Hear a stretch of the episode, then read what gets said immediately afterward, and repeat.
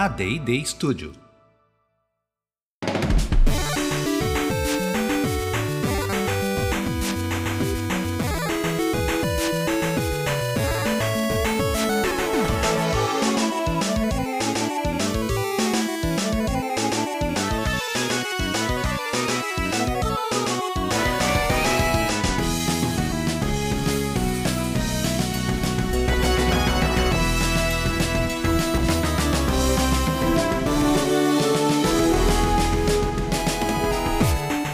Ao vivo, o Poco Pixel Chronopedia Preview. Eu sou o Adriano Brandão, do meu lado tá o Danilo Silvestre, tudo bom? Tudo bom, beleza? Maravilha. A gente tá fazendo um preview da próxima temporada do Poco Pixel, que é a temporada Chronopedia. E isso é a temporada em que a gente vai analisar a história dos videogames cronologicamente com a ajuda de vocês, ouvintes. É, com a ajuda de vocês, porque a gente precisa de dinheirinhos pra fazer a próxima temporada do Poco Pixel. Sem dinheirinhos não tem temporada. Como que a gente vai fazer sem dinheirinhos? Essa é o mundo capitalista de hoje. É, a gente precisa de apoio financeiro e uh, esse apoio financeiro pode vir de vocês na nossa campanha de financiamento coletivo. E, olha só, você pode ser a pessoa responsável por fazer a próxima temporada do Poco Pixel acontecer. E não precisa de ser o magnata do petróleo pra isso acontecer. Você precisa de 25 reais pra começar a apoiar o Poco Pixel, a próxima temporada do Poco Pixel. Como que faz isso, Danilo? É só você entrar em pocopixel.com barra financiamento.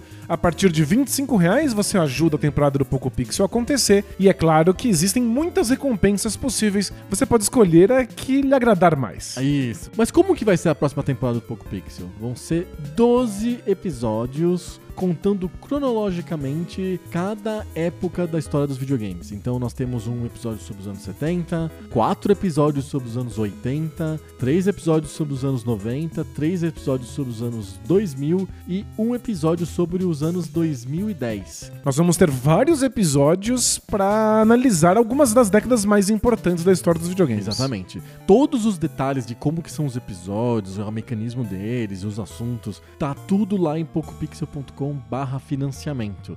Lá também tem as metas financeiras, que é quanto de din-din a gente precisa ter para fazer a, a, temporada acontecer, a todas as recompensas listadas, as, as datas.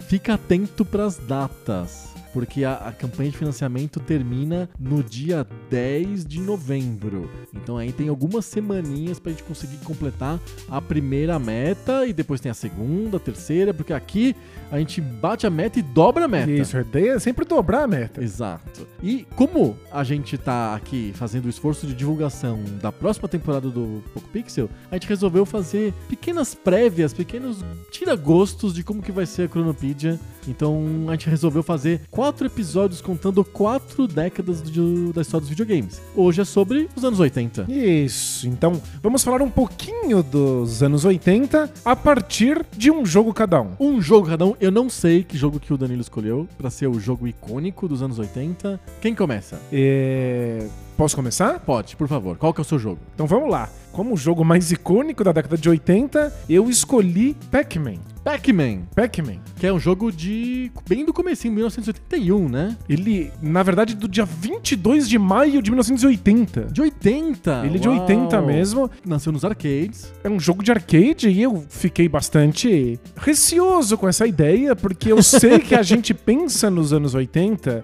e tende a lembrar mais de Mario, do Super Sim. Mario Bros. Ou do primeiro The Legend of Zelda, talvez até de Tetris. Mas eu acho que o Pac-Man, ele representa mais o que os anos 80 foram. É. Porque tudo tá lá inicialmente. Ele é o primeiro grande fenômeno de marketing dos videogames, É talvez em todos os tempos. É verdade. Foi o primeiro jogo que originou uma campanha de merchandising massivo com caneca, camiseta, boné, Desenho animado. desenho animado, álbum de figurinhas, Música, mais. tinha um LP, um compacto da música do Pac-Man. Ele é o primeiro jogo de videogames que realmente se torna um fenômeno cultural que Pop. vai para além dos videogames. É verdade. Ele é o primeiro videogame que é amplamente associado a tanto homens quanto mulheres interessados. né? Ele trouxe várias mulheres pra, pra indústria dos videogames. Isso é total verdade. É, numa época em que os jogos de videogame eram sobre esportes ou bélicos, né? É tiro, nave, aviões.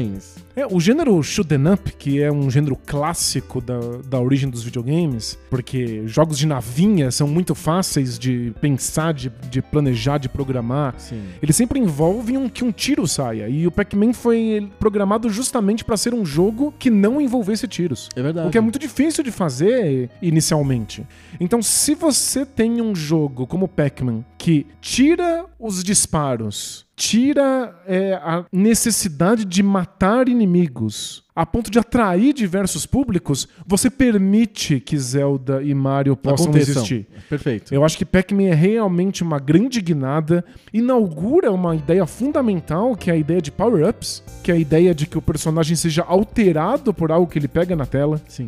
Se o Mario é, fica invencível quando pega a estrela, ou se ele solta fogo com É por a causa do fogo, Pac-Man. é porque no Pac-Man, aquela Pastilha. a, a pizza com Eu um pedaço faltando, ele pega a pastilha e eventualmente ele consegue caçar os fantasmas ao invés de ser caçado.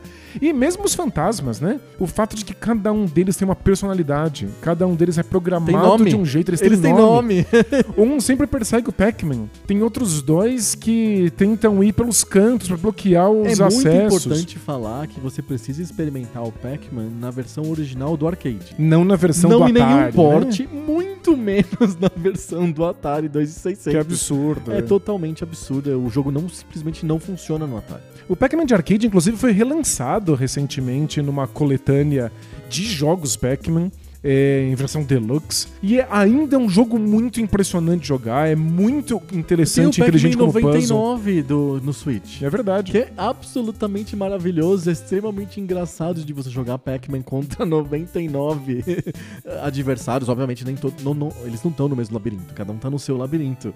Mas é, é você conquistando as coisas do labirinto que vai eliminando os outros 99 jogadores. É extremamente divertido. O jogo é super atual. O jogo Muito, não é. envelheceu nem um pouco.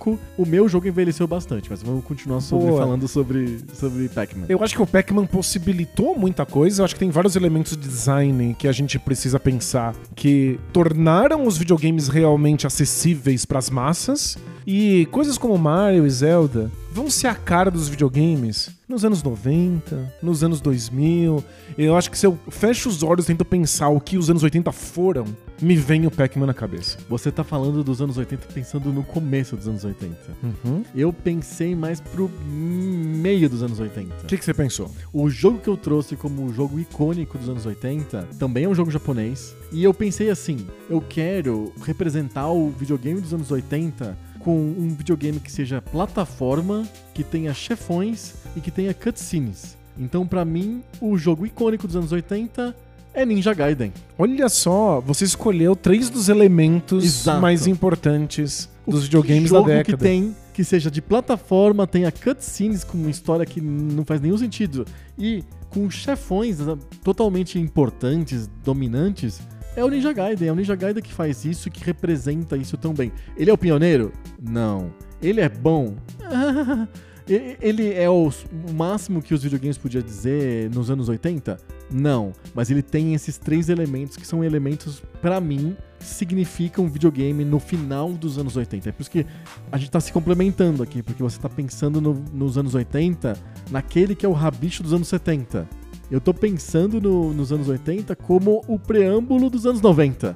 Porque se você for pensar bem, esse modelo que eu listei de plataforma com Chefões. e chefões é os anos 90, pelo menos nos, nos consoles, né? É, é os anos 90, mas eu achei irresistível colocar o Ninja Gaiden como um jogo icônico dos anos 80. Ele é do final, ele é de 88, e ele também nasceu como um jogo de arcade, e essa história é muito engraçada e muito típica dos anos 80, porque o jogo de arcade do Ninja Gaiden é um beat'em up. Ele foi criado pra ser um clone do Double Dragon. Você fazia muito sucesso. é. esquerda pra direita, dando soco na maior quantidade de inimigos que você conseguir. Exatamente, não tem o elemento plataforma. Foi quando eles portaram o beat'em up pro Nintendinho que eles perceberam que eles não conseguiam fazer beat'em ups direito, e é isso, demorou muito tempo pro Nintendinho conseguir fazer um beat'em up que fosse razoavelmente jogável.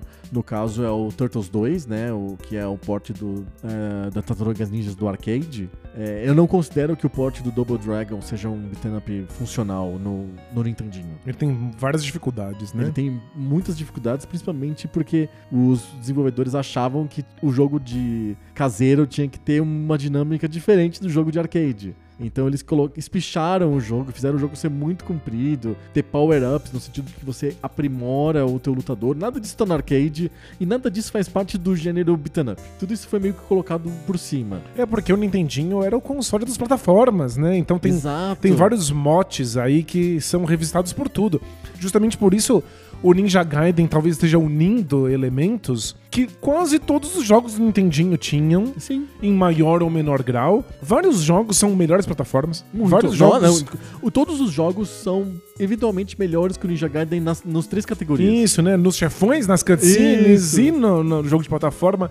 Mas é que o Ninja Gaiden junta esses elementos numa Num obra só. Exatamente. Pra mim é muito difícil pensar o que vão ser os anos 90 sem esses três elementos, pri- principalmente nos consoles. Se a gente for pensar nos anos 90 como um todo, é bem diferente, mas esse é assunto do nosso próximo mini episódio. E é, você tá tocando numa coisa que eu acho que vai atormentar a nossa análise de jogos para as próximas décadas.